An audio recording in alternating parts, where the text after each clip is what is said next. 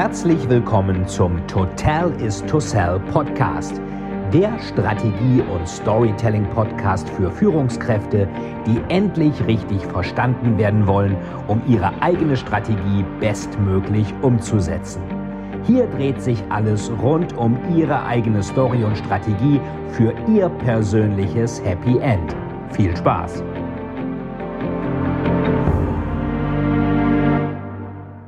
Herzlich willkommen zu einer neuen Folge des Total is to Sell Storytelling Podcast mit Veit Etzold.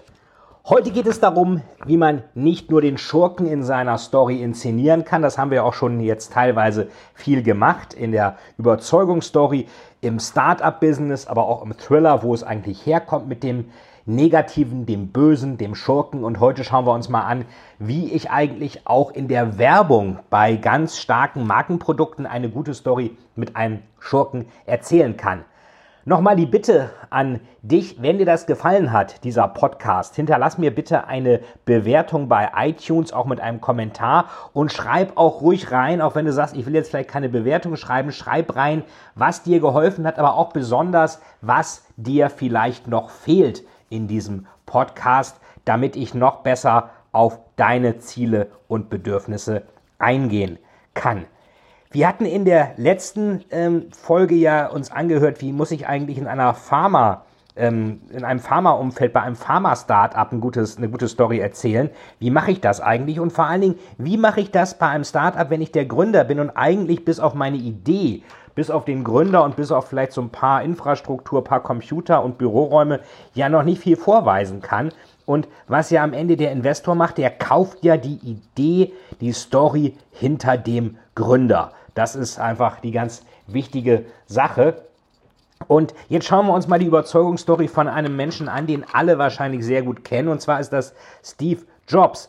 Steve Jobs ist ja 2011 gestorben, war der legendäre Gründer von Apple. Der ist dann auch noch mal wieder ähm, praktisch aus dem Apple-Paradies vertrieben worden. Und ähm, beziehungsweise er hatte ja Sean Scully oder Scully, ich glaube er hieß Sean Scully, ich bin nicht mehr ganz sicher, von Pepsi zu äh, Apple geholt als CEO und ihm gesagt, willst du die Welt verändern oder willst du Zuckerwasser verkaufen? Ähm, das fand dann wahrscheinlich der Scully auch ganz interessant, hat gesagt, nee, ich will die Welt verändern, ist zu Apple gegangen. Steve Jobs wurde dann aus dem Unternehmen sozusagen verstoßen und kam dann irgendwann wieder, als Apple fast pleite war. Also selbst der große Rivale Microsoft hatte dann sogar noch in Apple investiert, hält immer noch Aktien von Apple, um ähm, seinen früheren Kooperationspartner dann eben doch äh, zu retten. Und dann kam Steve Jobs zurück mit dem iPod im Jahr 2001, dann kam iPhone, dann iPad und so ging das dann auch weiter, bis Steve Jobs dann halt verstorben ist im Jahr 2011. Und Viele, die jetzt jünger sind, die kennen vielleicht diese alten, diese neuen Produkte von Apple mit dem iPhone und dem iPod vielleicht noch, iPad sowieso, Apple Watch und jetzt die neuen Ideen mit Medien und dergleichen. Aber Apple hat ja damals auch den ersten Personalcomputer erfunden. Es gab ja damals eigentlich nur diese riesig großen PDP-8 äh, und äh, Apple hat dann eben eine Methode gefunden, das alles zu verkleinern und das war dann der erste PC. Damals sagte man ja, äh, man kann eigentlich gar nicht äh, diese, diese Computer im Haushalt gebrauchen, weil die viel zu groß sind. Ich glaube, ein Gründer von IBM oder ein CEO sagte mal, es gibt einen Weltmarkt von fünf Computern oder das war der von, von von äh, Digital Equipment Corporation, die diese, diese PDPs gemacht haben, die sind natürlich dann pleite gegangen, weil die Leute natürlich einen kleinen Rechner besser fanden als so ein Ding, was so groß ist wie so ein Kühlschrank. Und die galten als Mini-Computer, diese Riesendinger. So, und dann hat Apple also den ersten Personal Computer Ende der 70er auf den Markt gebracht. Den hat der Steve Wozniak designt bzw. entwickelt ähm, auch die ganze Platine und CPU und alles. Und Steve Jobs war so der Vermarktungsmensch. Das ist eine Kombination, die auch immer gut ist. Einen, der praktisch intern die Sachen zusammentüftelt und einen anderen natürlich auch, der das dann verkauft. Denn das kennen wir ja auch alle aus Deutschland. Ähm, wir haben hier tolle Ideen, die aber schlecht vermarktet werden. Also Marketing können die Deutschen nicht so gut. Ähm, ich sage es immer wieder, ähm, CD-ROM, Faxgerät, MP3, alles in Deutschland erfunden worden und dann von anderen vermarktet. Das ist etwas schade. Walkman soll angeblich auch mal in, Walk in Deutschland ähm, erfunden worden sein und hat dann natürlich auch nicht so richtig funktioniert, weil niemand glaubte, dass man im Laufe Musik hören will. Immer wieder ein schönes Beispiel. So, und Steve Jobs hat sich eigentlich immer als Underdog damals inszeniert. Also auch schon mit seinem ähm, Rollkragenpullover und seiner Jeans. Ähm, das war so typisch Underdog, hat immer die gleichen Klamotten getragen. Das hatte er von Einstein.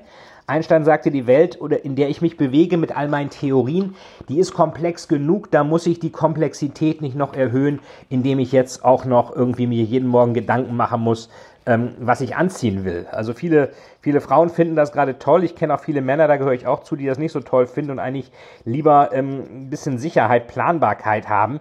Also ich persönlich, ähm, ich mag schon verschiedene Kleidung, aber ich mag zum Beispiel, also ich habe immer in der Freizeit Jeans und weißes Hemd zum Beispiel. Da ein Pullover drüber, kann nichts schief gehen. Weißes Hemd passt immer. Meine Schwiegermutter kauft mir immer gern so bunte Hemden, weil mein Schwiegervater die auch gern trägt. Dann sage ich immer, nee, will ich nicht. Ich will ein weißes Hemd oder hellblau, aber nichts Experimentelles, wo man dann irgendwie sich unwohl fühlt, weil das ist auch ganz wichtig, äh, Klamotten zu tragen, in denen man sich wohlfühlt und manches, was so extravagant und toll aussieht beim ersten Mal, ist dann etwas, wo man vielleicht, wenn man dann mal in den Spiegel guckt, aber sich eben nicht mehr umziehen kann, denkt, oh Gott, äh, das passt ja nicht so zu mir.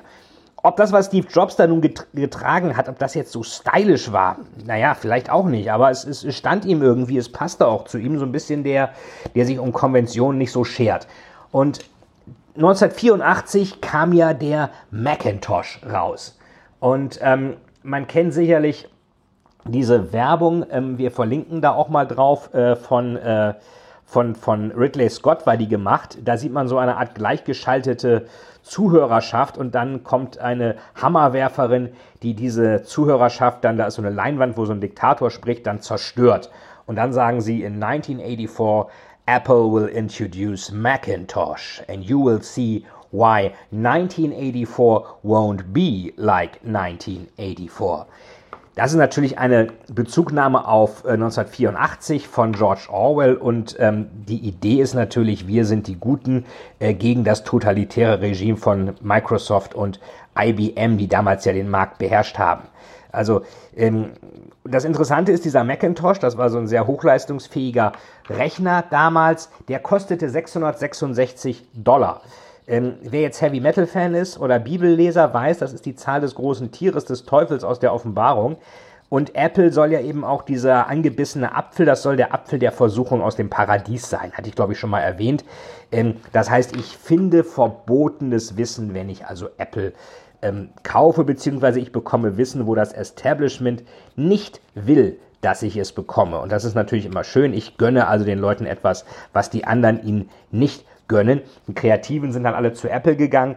Und ähm, das war so ein bisschen die äh, David gegen Goliath-Story natürlich. Immer wir sind die kleinen Netten äh, und die anderen sind die großen bösen Schurken. Ähm, beim iPod wurde das auch noch ein bisschen weiter gemacht. Äh, da war ja der, der Slogan so schön: Thousand Songs in your pocket. Ähm, also 1000 Songs in deiner Tasche. Das hat auch jeder verstanden. Warum brauche ich ein iPod? Ja, du hast dann 1000 Songs in your pocket. Das ist sicherlich besser als irgendwelche technischen Produktbeschreibungen, wie das dann deutsche Ingenieure wahrscheinlich äh, lieber machen würden.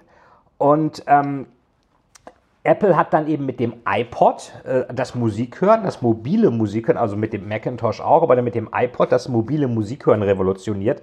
Und das ist wieder auch ein interessantes Beispiel, ähm, aus der Innovationsgeschichte, denn ähm, es war ja nicht so, dass jetzt der iPod von Sony auf den Markt gebracht wurde. Hätte man aber denken können, weil Sony hat den Walkman entwickelt. Also eigentlich haben es die Deutschen erfunden. Sony hat dann den Walkman super auf den Markt gebracht, aber von Sony kam er nicht. Er kam auch nicht von einer Plattenfirma, obwohl das die erste legale Plattform für Musikdownload war, was der Musikindustrie auch so ein bisschen, ich sag mal auf gut Deutsch, den Arsch gerettet hat.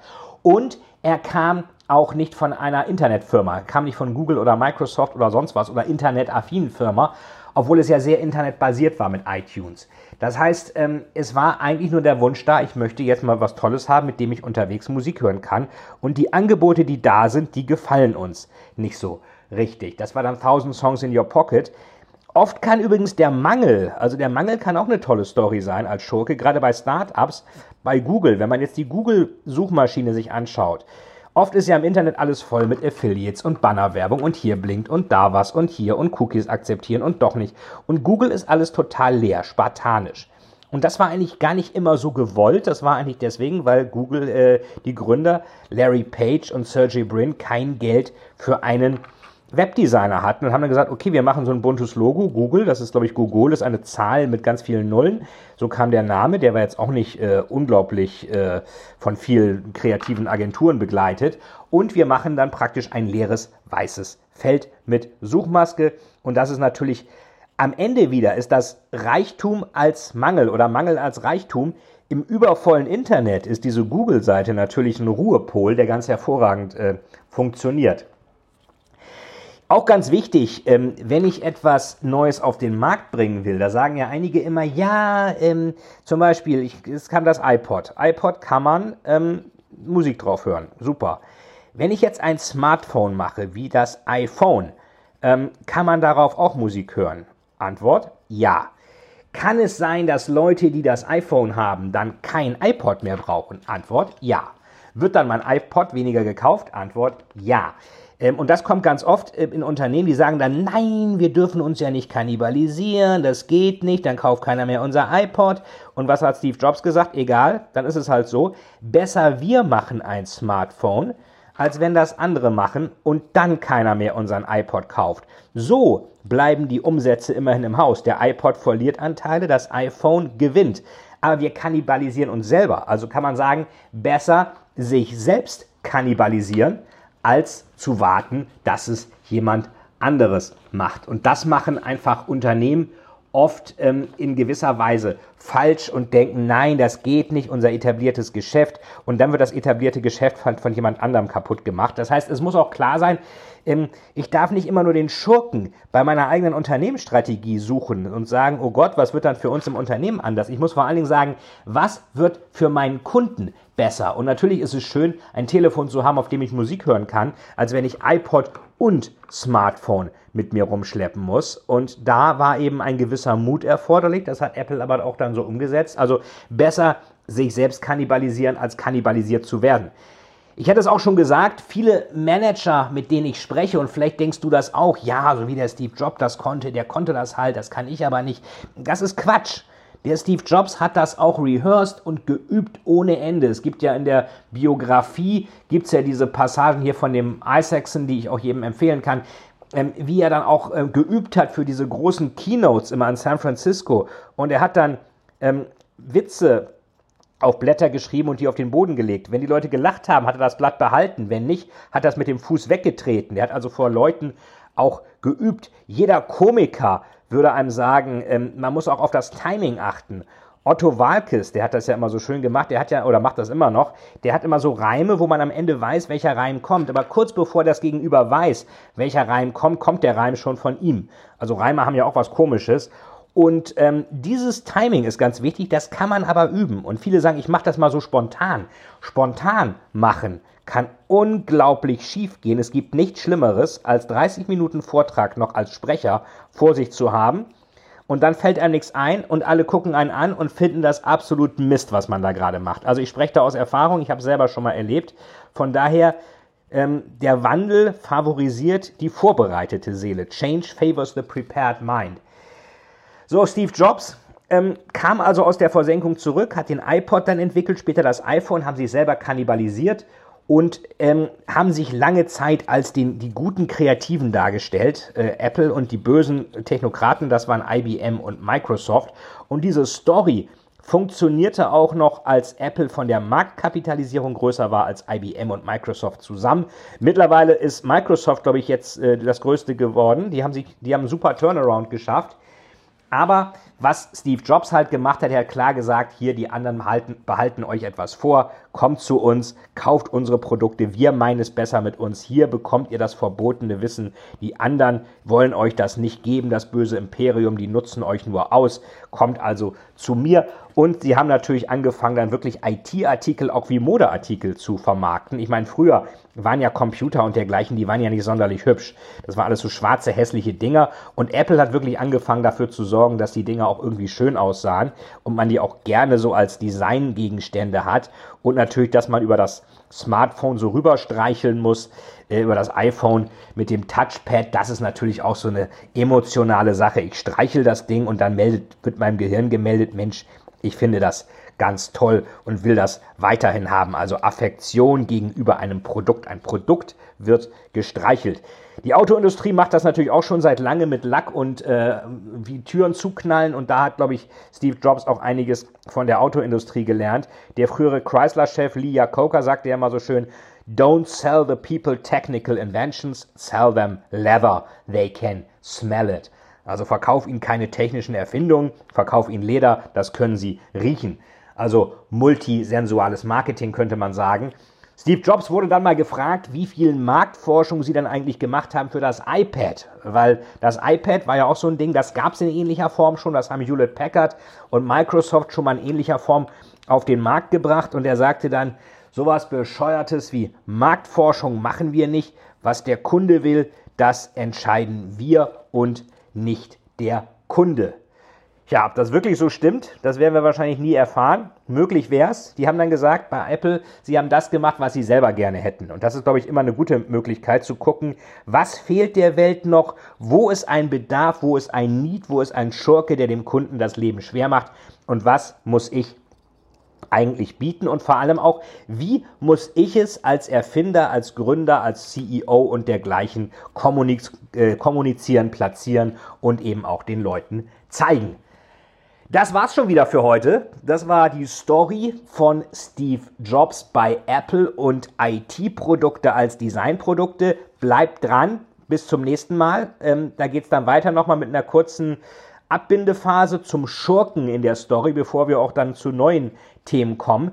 Ich würde mich freuen, wie gesagt, wenn du mir nochmal ähm, eine Bewertung hinterlässt bei iTunes und ähm, mir sagst, was dir gefällt, was dir vielleicht noch fehlt, was auch in den nächsten Folgen kommen sollte. Auch wenn du Fragen hast, kannst du alle bei iTunes unten reinschreiben, gerne noch mit einer Bewertung versehen. Ansonsten freue ich mich, dass du heute wieder dabei warst. Wünsche dir noch alles Gute, die besten Stories. To tell is to sell mit dem To tell is to sell Storytelling Podcast mit Veit Etzold. Bis bald. Vielen, vielen Dank, dass Sie wieder bei dieser Folge mit dabei waren. Wenn Ihnen die Folge gefallen hat, würde es mich sehr freuen, wenn Sie mir eine Bewertung bei iTunes hinterlassen, damit ich sehen kann, ob Ihnen diese Folge geholfen hat und damit ich noch mehr Menschen bei ihrer Story unterstützen kann. Jetzt wünsche ich Ihnen noch einen erfolgreichen Tag und wir hören uns beim nächsten Mal. Ihr Veit Etzold.